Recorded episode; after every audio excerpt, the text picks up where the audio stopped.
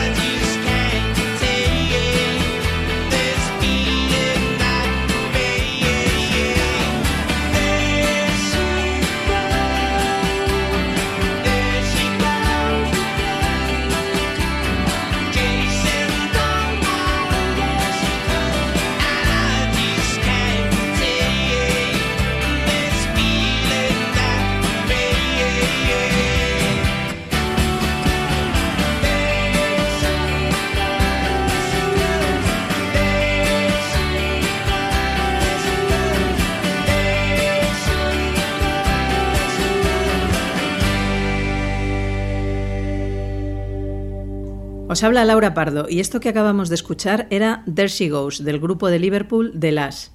Su debut, que se llamaba igual que ellos, y como no sé muy bien si estoy diciendo bien su nombre, voy a repetirlo y deletrearlo, eran The Las, L-A apóstrofo S, o sea, los Las. Bueno, pues The Las irrumpieron con fuerza en el mercado independiente inglés y de refilón en las radios universitarias americanas al arrancar los 90. Y esta canción llegó a entrar en las listas de ambos países. Era un disco que bebía del pop inglés de los 60, que tenía vocación de clásico y que parecía augurar una carrera brillante para el grupo. Pero su cantante, guitarrista y compositor Lee Mavers era un perfeccionista obsesivo, rehacía las canciones una y otra vez, tardaba un montón cada vez que se metía en el estudio y ahí se quedó todo. Nos quedamos con ganas de más, pero nunca llegó. Pero hoy no estoy aquí sola repasando esas bandas que pensé que iban a tener mucha más repercusión que la que tuvieron, porque nos acompaña José Ramón Pardo, que también ha experimentado esa sensación con algunos artistas. Hola José Ramón, ¿con qué empiezas tú? Voy a empezar con un clásico, Laura. ¿Qué, quieres que te diga? Hay muchas canciones que hicieron pensar que teníamos una grandes figuras por delante y que se quedaron, como tú dices, se quedaron en nada. Y estoy recordando esa del vídeo Mató a la estrella de la radio de los Buggles, que sigue sonando muy bien, que fue un poco el comienzo del rock electrónico.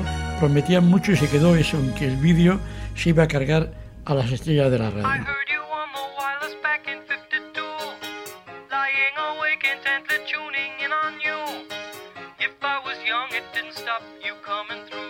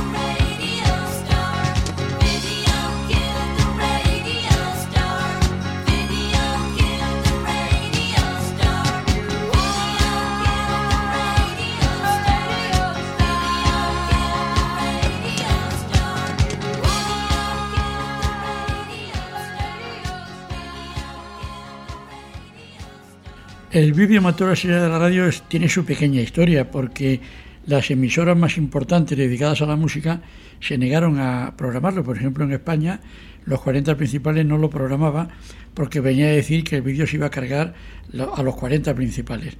Y durante mucho tiempo aguantaron hasta que fue un éxito tal. Bueno, digo que nunca triunfaron. Hay que reconocer que uno de sus componentes, Trevor Horn, luego se convirtió en un poderosísimo y muy y muy alabado productor.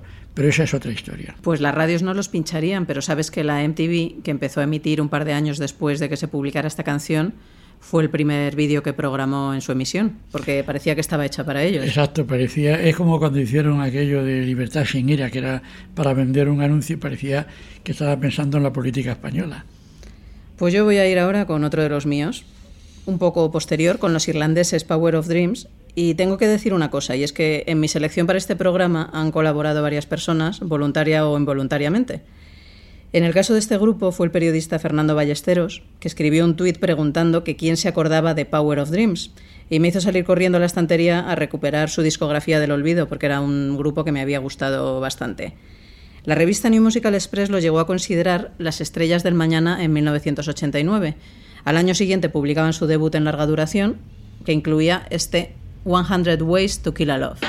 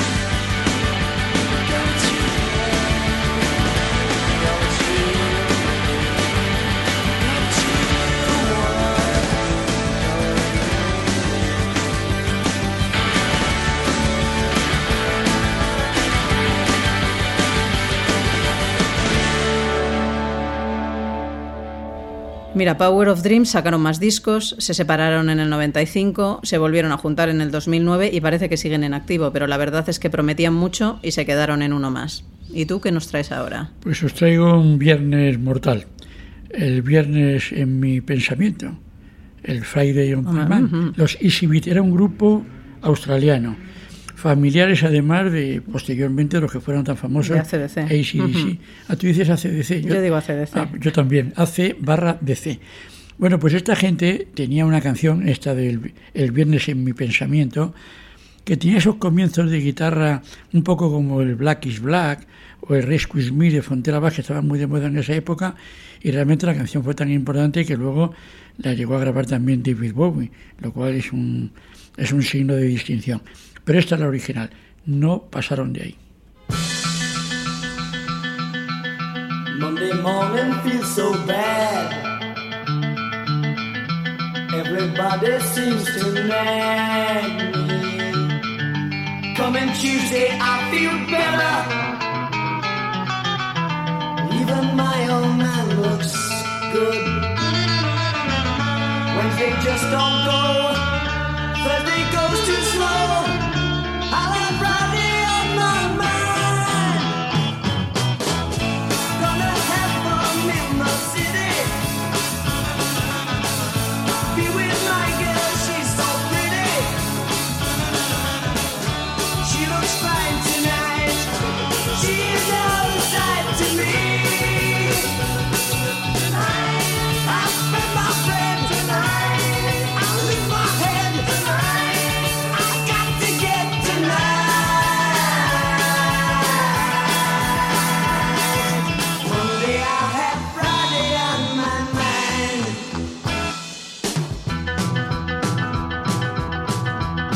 about this once more.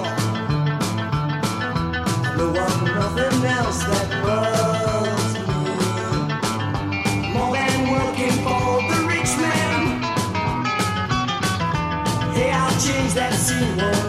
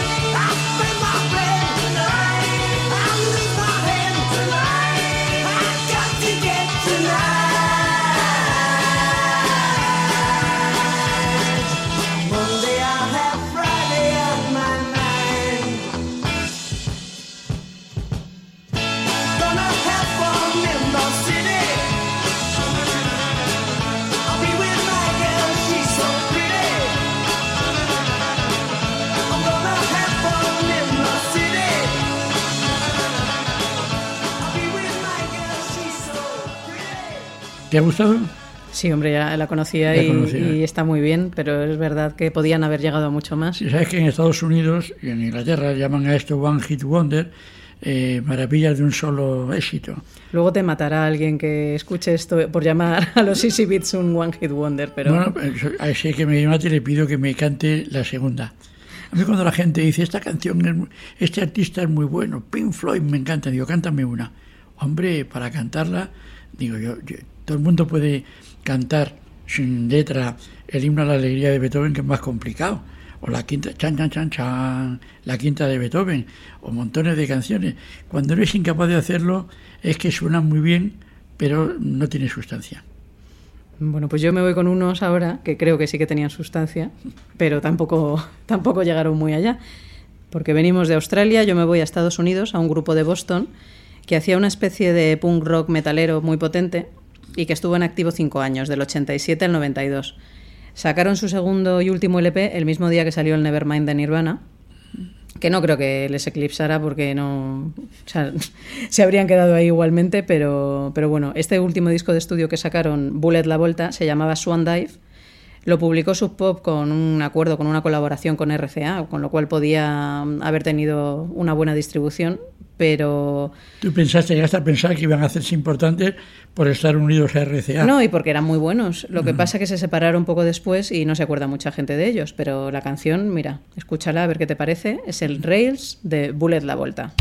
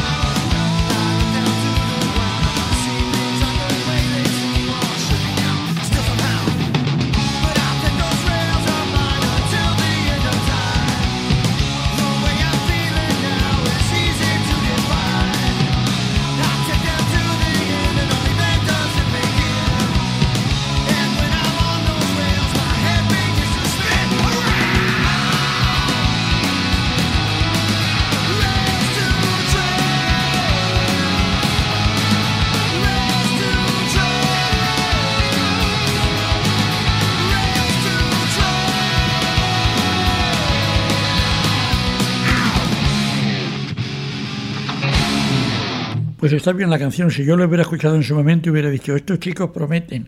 Pero Pues bueno, en los grupos las disoluciones rompen cualquier cosa. Lo que yo no entiendo es el silencio posterior que tuvieron el grupo de NAC después de Mais Arona, que fue un bombazo. Y fíjate, eh, funcionó muy bien, estuvo mucho tiempo funcionando y años después recuerdo un anuncio, creo que de un coche que estaba Carlos Moyá y vendían eh, el coche con este Mais Arona es pegadiza, es tremenda, representa una época, pero fue el éxito y el olvido de Denac.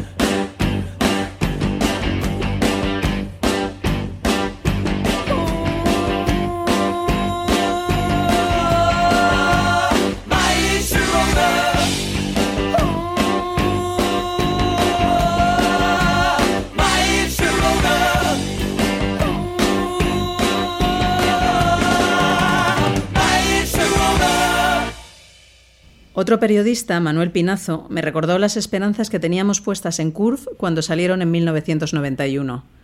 Eran un dúo londinense que mezclaba guitarras distorsionadas con bases electrónicas y tenía un toque oscuro que a mí a veces me recordaba a Siuxi. Y la verdad es que durante una época los escuché compulsivamente. Pero como bien dijo él, lo que se podían haber comido ellos se lo comieron poco después Garbage, que tenían un enfoque algo más pop y algo más comercial.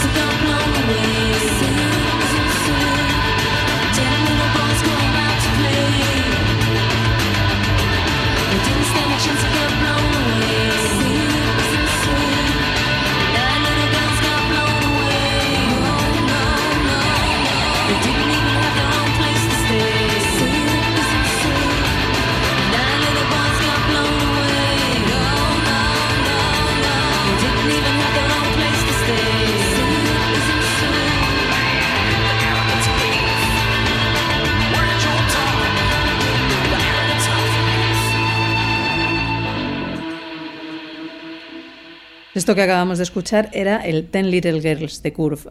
Y vamos a recordar antes de seguir dónde nos pueden encontrar los que quieran seguirnos en las redes sociales, porque estamos en Twitter, en Facebook y en Instagram, en todos ellos como Ecos del siglo XX. Y yo que soy un clásico latinista, pues digo que ese 20 se escribe como se escriben los siglos, es decir, en números romanos 2x.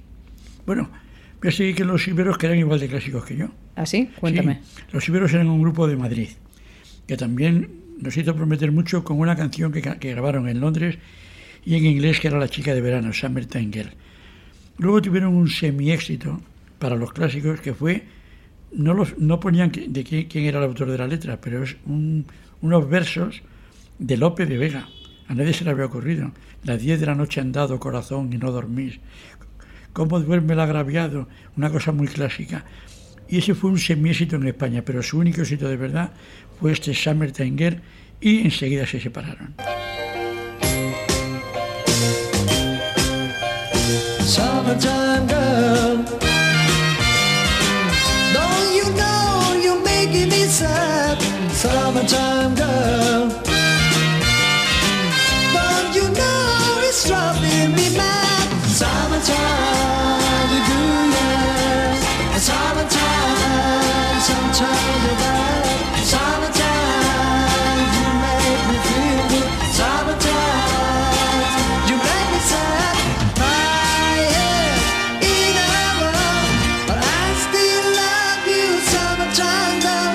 Bueno, no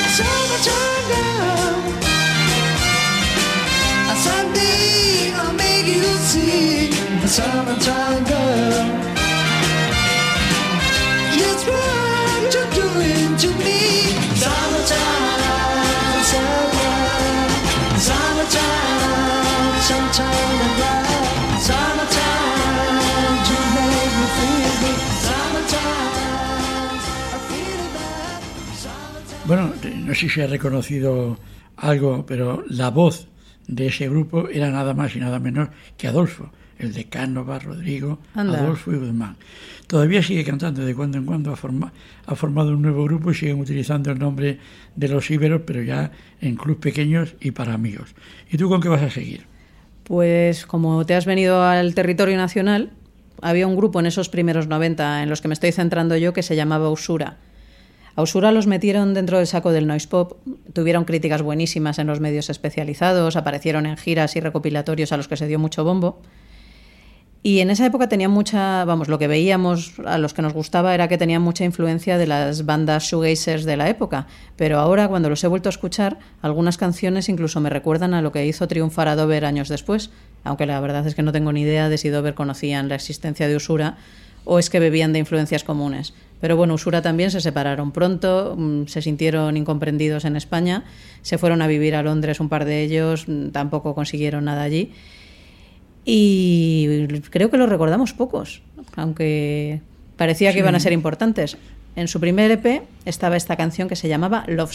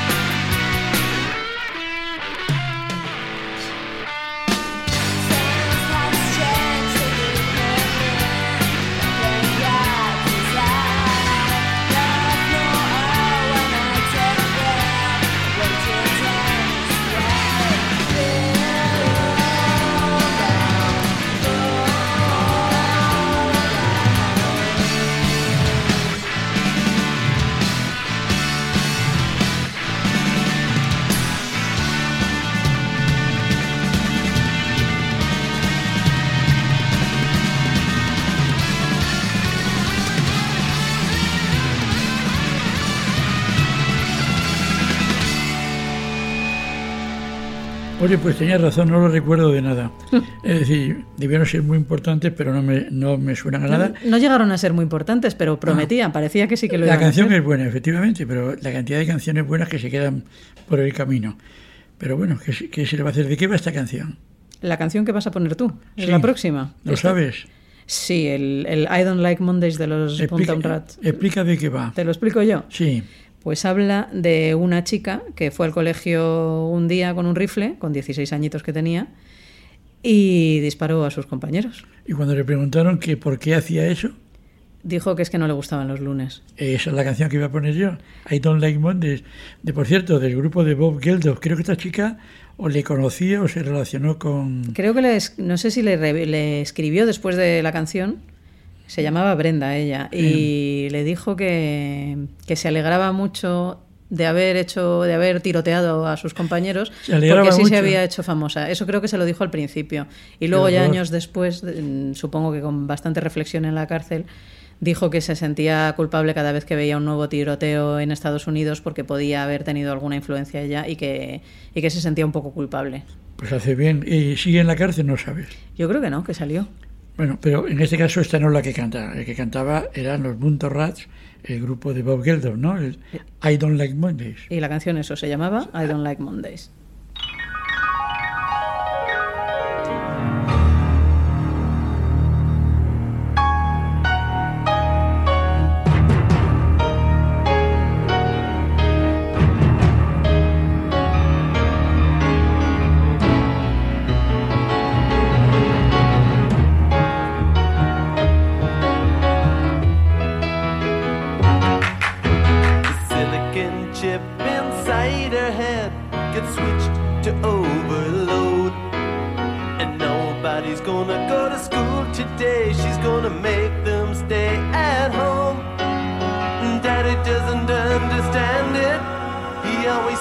She was good as gold. And he can see no reasons, cause there are no reasons. What reason do you need to be shown? Tell me why I don't like Mondays. Tell me why I don't like Mondays. Tell me why I don't like Mondays. I wanna shoot. Ooh, the whole day down.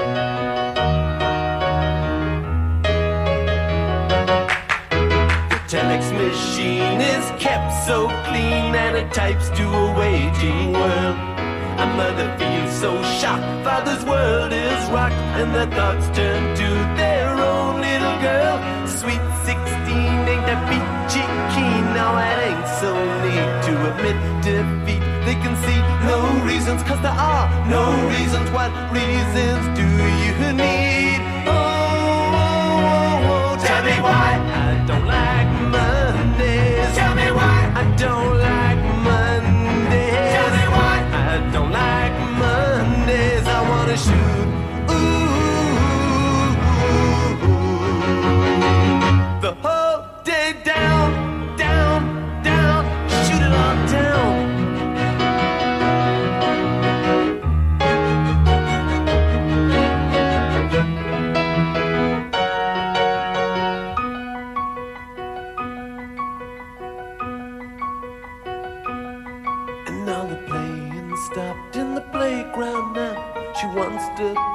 with the toys a while.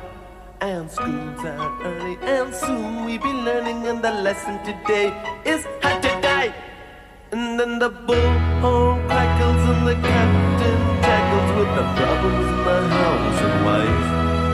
And he can see no reasons, cause there are no reasons. What reason do you need to die? Die. Oh, oh. oh. tell me why I don't like don't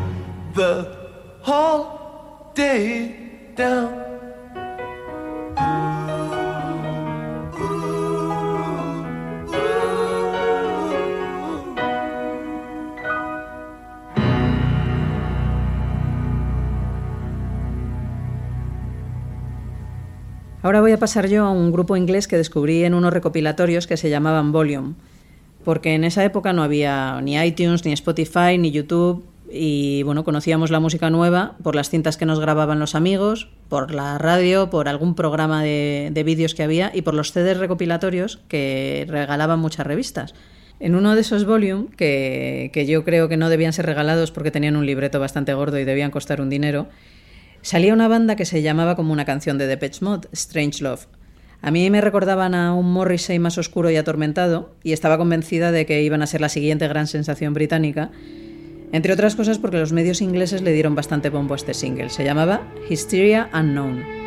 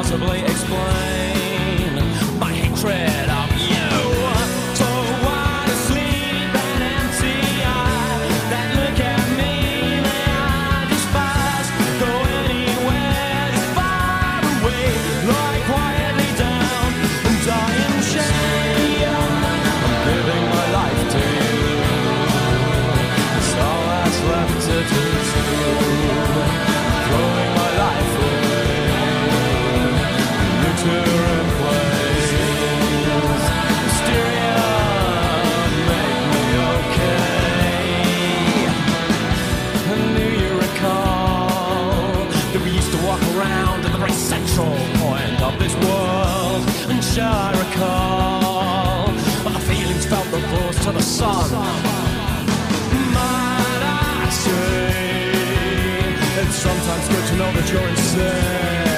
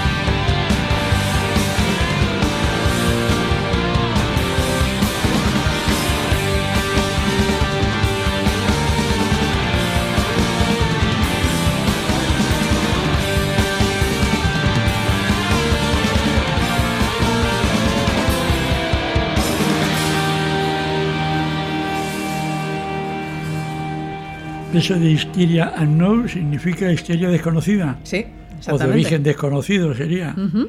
¿Y qué más hicieron esto? Nada más. Sacaron varios LPs, pero realmente no trascendieron demasiado y sus amigos de Sued fueron los que se llevaron el gato al agua.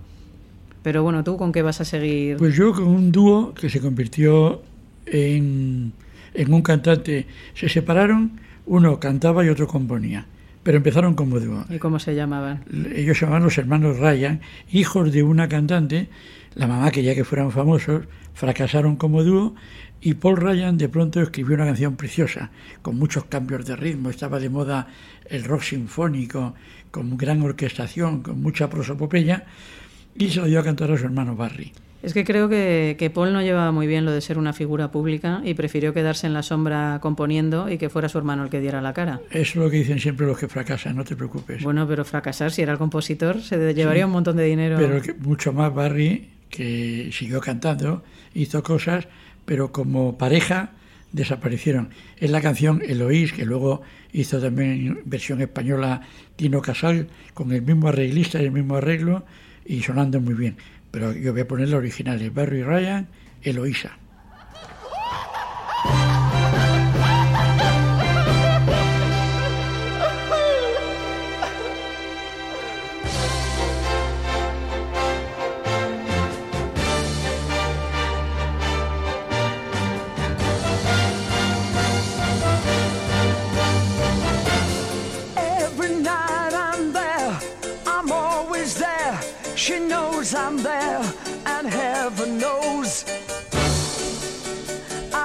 She goes.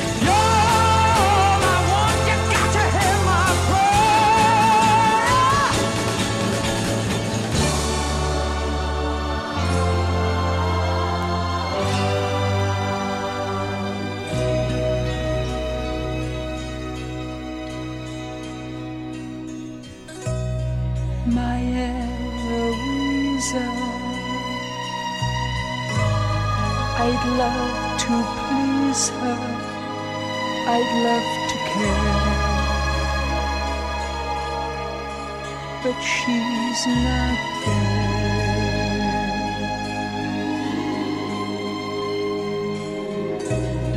And when I find you, I'd be so kind, you'd want to stay. I know you'd stay.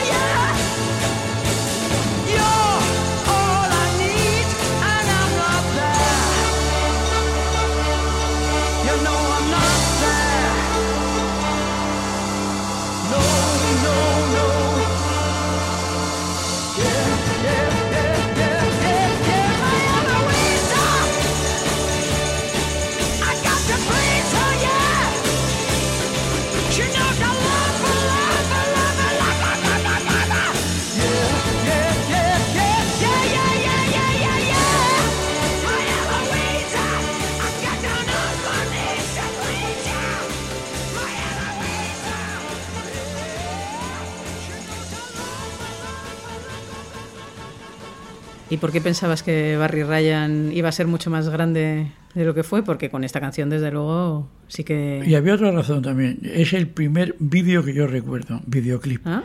donde él, estoy viéndolo, montaba a caballo por una playa. Era un vídeo muy cu- curioso porque la mayor parte de los vídeos de la primera época eran imitaciones de las bromitas de los Beatles an- andando rápido, eh, haciendo bromas y eran más montaje que, que talento. Y aquí se contaba la historia de un chico que buscaba a la tal Eloís. Les recomiendo a todos ustedes que lo busquen, que está en internet. Ahora se ve viejo porque se grababa con un, en unas cintas muy malas. Pero ver eso, escuchar esa canción y decir, aquí hay figura para rato, fue uno de mis grandes errores.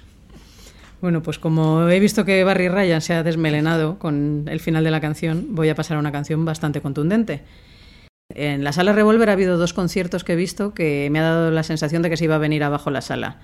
Uno fue con Sepultura y el otro con, este grupo que voy a poner ahora, que son Therapy, que a mí siempre me recordaron a unos Ramones un poco más hardcore. Pues da la casualidad de que mientras preparaba este podcast, otro periodista con el que trabajé en Mundo Sonoro, César Luquero, publicó la portada de uno de los LPs de Therapy en su cuenta de Instagram, así que voy a utilizar las palabras que puso él, que coinciden con lo que pienso, en vez de utilizar las mías. Decía, la añada de 1994 fue excepcional para la música popular británica, pero me sigue llamando la atención que no se reivindique Travel Gum, la gran obra maestra de Therapy, cuando toca hacer la enésima revisión de aquella cosecha. Pero eso, nos hemos olvidado de ellos, aunque este disco tenía bombazos como este Screamaker.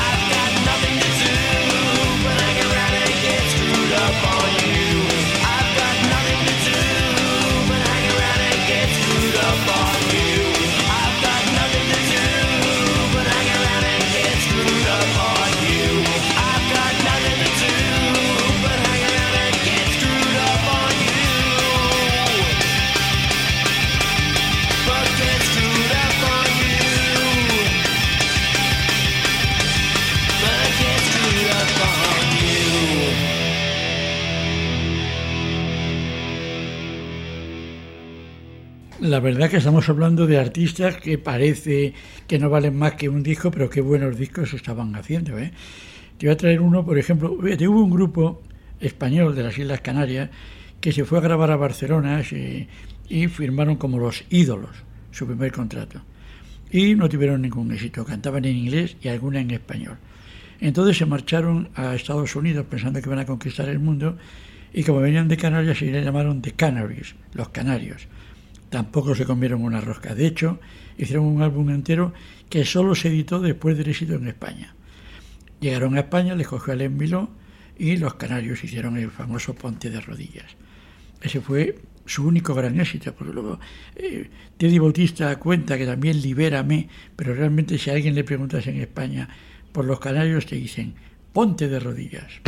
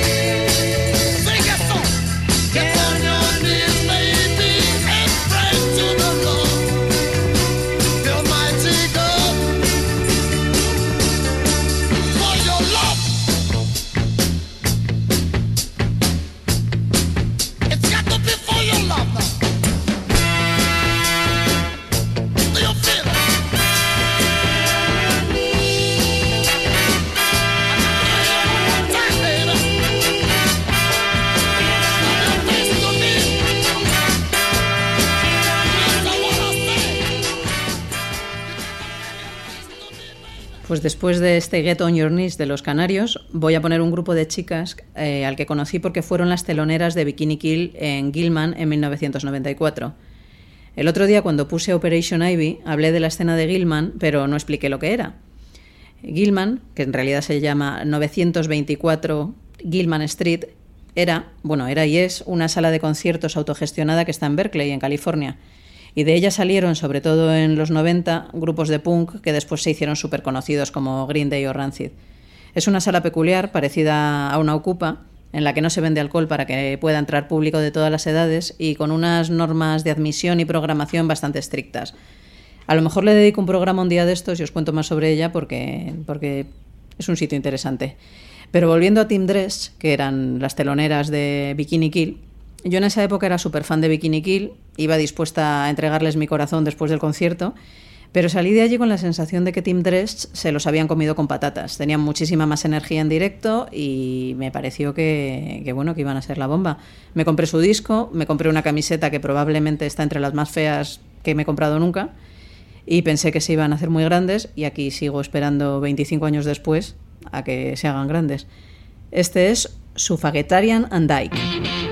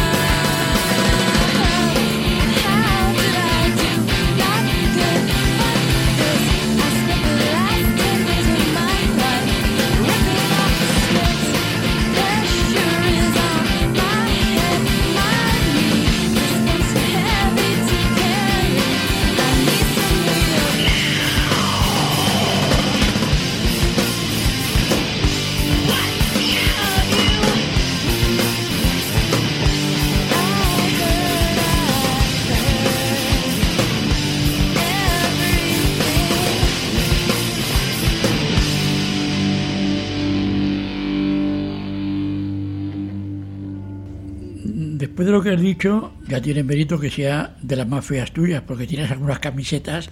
Uf, pues ya, ya te enseñaré, ya te enseñaré la Tintrets verla. porque vamos. Bueno, pues voy a terminar yo con cuatro chicas rubias.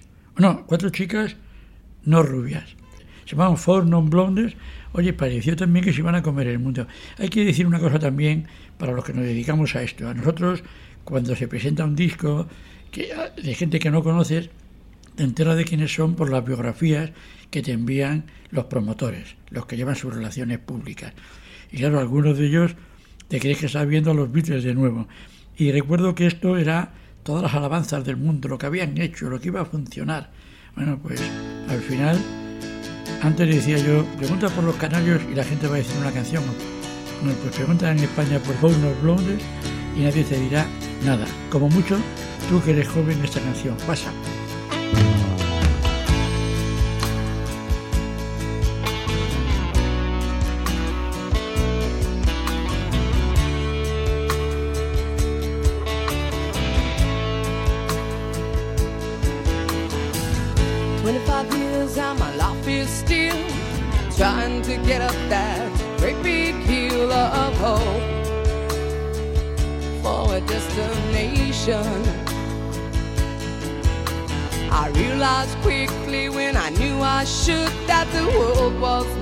Of this brotherhood of man.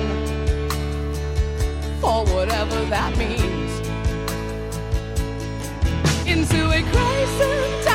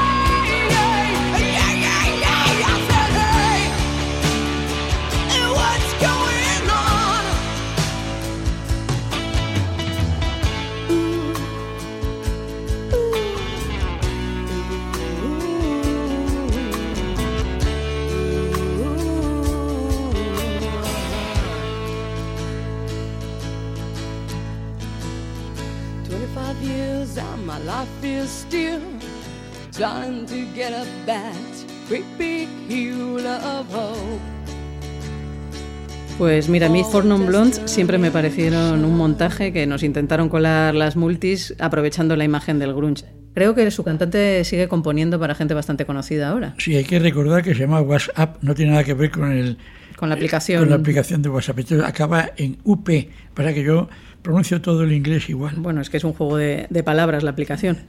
Pero nos toca acabar ya el programa y lo vamos a hacer con Belly, el grupo que formaron Tania Donnelly y Freda Bong de Throwing Muses tras la separación de estos. Después de oír este Dusted con el que vamos a cerrar, yo pensé que los que iban a triunfar era- eran ellos y no Breeders, en donde también estaba Donnelly, pero la verdad es que me equivoqué. Bueno, yo, como ves en este programa, me he equivocado bastantes veces. Todos, es este programa está montado con artistas que nos parecieron, unos a ti y otros a mí, que iban a dar mucha guerra y murieron en la primera batalla. Oye, ¿quién, quién está haciendo la producción y el sonido de este programa? Pues como siempre, Moncho Campa, que es el que Eh, está... ya decía yo que sonaba muy bien. Claro. Bueno, pues vamos a despedirnos ya hasta la próxima entrega. Y bueno, besos. Mm, Supongo que volveremos más o menos en un mes. Sí, está muy duro esto de, Está complicado. de los ecos del siglo XX. Estamos en un momento de, de mucho trabajo, pero alguna idea se nos ocurrirá.